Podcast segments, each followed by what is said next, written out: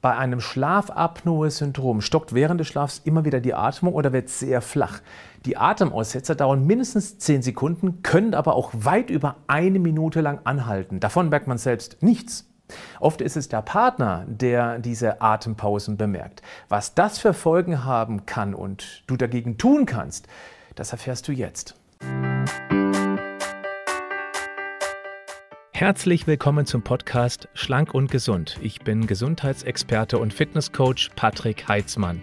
Dieser Podcast ist mir eine Herzensangelegenheit, weil ich dich unterstützen möchte, dass du noch fitter, gesünder und schlanker wirst. Schön, dass du mit dabei bist. Im typischen Fall schnarchen Betroffene eine Weile laut und regelmäßig, bis die Atemgeräusche plötzlich über längere Zeit komplett aussetzen, um dann mit einem lauten Schnarch oder Atemgeräusch wieder einzusetzen. Eine Schlafapnoe kommt auch ohne deutlich erkennbare Schnarchgeräusche vor. Vor allem bei Frauen scheint das öfter der Fall zu sein. Entgegen einem verbreiteten Vorurteil ist das Schlafapnoe-Syndrom keine reine Männerkrankheit. Es gibt Studien, die darauf hindeuten, dass bei Frauen mit Schlafapnoe tendenziell häufiger Symptome wie Schlafstörung und Erschöpfung im Vordergrund stehen könnten. Besteht der Verdacht auf ein Schlafapnoe-Syndrom, sollte auf jeden Fall vorsichtshalber ein Arzt oder eine Ärztin aufgesucht werden. Denn eine unbehandelte Schlafapnoe kann sehr negative Folgen haben und sogar die Lebenserwartung deutlich verkürzen.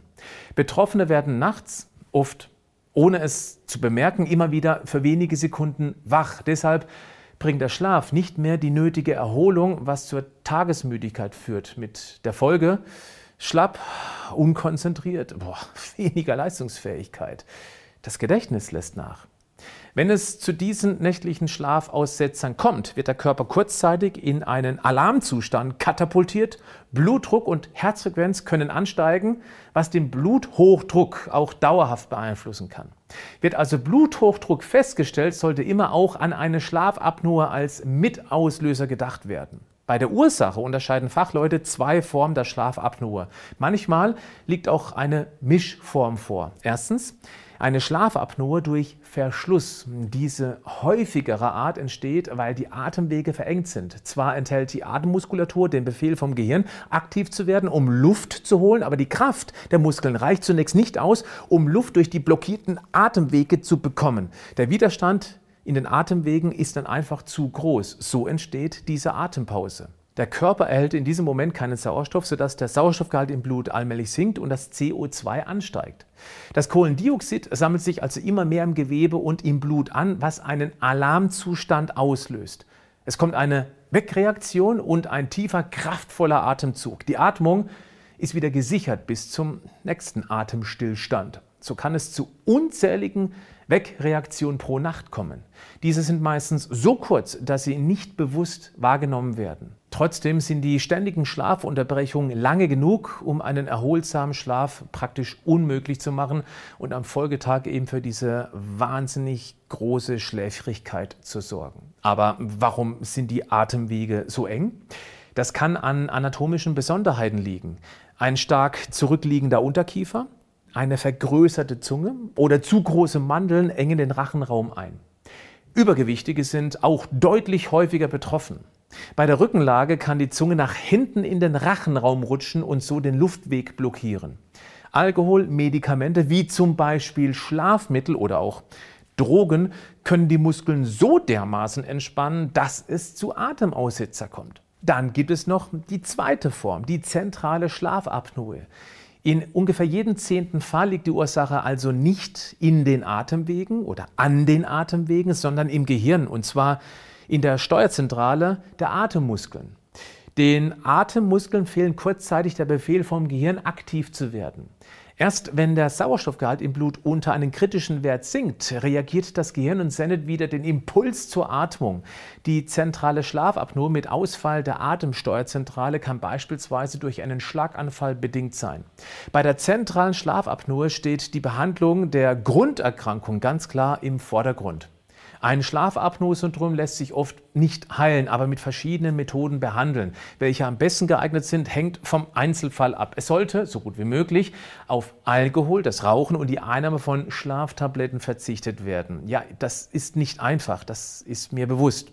Da Übergewicht eine ganz große Rolle bei Schlafapnoe spielt, ist der Abbau von Körperfett genau dann die beste und langfristig erfolgreichste Maßnahme, wenn das mit einer Methode umgesetzt wird, die keine Diät erfordert. Deshalb ist das leichter als du denkst Programm auch so erfolgreich. Wenn du magst, klick auf den Link in den Show Notes der Podcast-Beschreibung und schau dir das Info-Video zu diesem einzigartigen Online-Coaching-Programm an, bei dem mittlerweile schon weit über 100.000 Menschen mitgemacht haben. Sport hilft definitiv auch, weil er die Atemmuskulatur trainiert und somit kräftigt.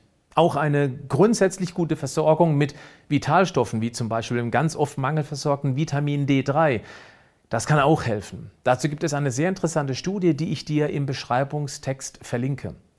Bei einer leichten bis mittelgradigen Schlafapnoe kann auch die Schlafliegepositionenveränderung sehr erfolgreich sein. Es gibt so eine Art Rucksack, der die Rückenschlafposition verhindert. Damit schläfst du automatisch auf der Seite oder auf dem Bauch. Möglicherweise hilft auch eine Überdruck-Atemtherapie mit einer sogenannten CPAP-Maske. Sie erzeugt einen leichten Überdruck, der verhindert, dass die Atemwege blockieren.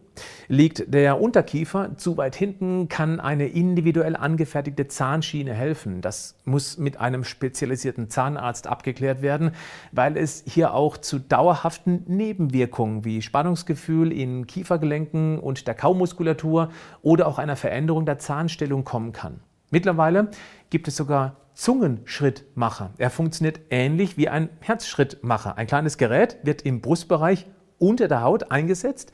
Es gibt auch Modelle, die unter dem Kinn implantiert werden. Das Gerät stimuliert über eine Elektrode den Nerv, der die Zungenmuskeln aktiv steuert, was die Atemwege offen halten soll. Sind vergrößerte Rachenmandeln oder Nasenpolypen die Ursache der Schlafapnoe, so könnte diese eventuell operativ entfernt werden. In bestimmten Fällen kann eine Operation tatsächlich sehr gut helfen, die Atemwege zu erweitern. Dazu gibt es eine Vielzahl an Operationstechniken. Einige davon können unter einem sehr geringen, einem minimalinvasiven Eingriff gemacht werden, unter Teilnarkose. Andere sind belastender für Betroffene und erfordern eine Vollnarkose. Falls du betroffen sein solltest, ja, es gibt mittlerweile eine ganze Menge Möglichkeiten. Falls du übergewichtig sein solltest, wäre es sicher die effektivste und gesündeste Methode. Ich rate dringend von einer radikalen Diät ab, weil diese keine Gewohnheiten verändert. Das geht anders. Klick auf den Link und informiere dich über die einzigartige Möglichkeit mittels eines sehr erfolgreichen Online-Coachings. Ein gesunder Lifestyle zahlt nicht nur auf einen gesunden Schlaf ein, sondern kann dein ganzes Leben energetisieren. Es wird Zeit, dass du dich noch mehr um deine Gesundheit kümmerst. Mein Team und ich helfen dir dabei. Wenn du magst, bleib gesund, aber mach auch was dafür.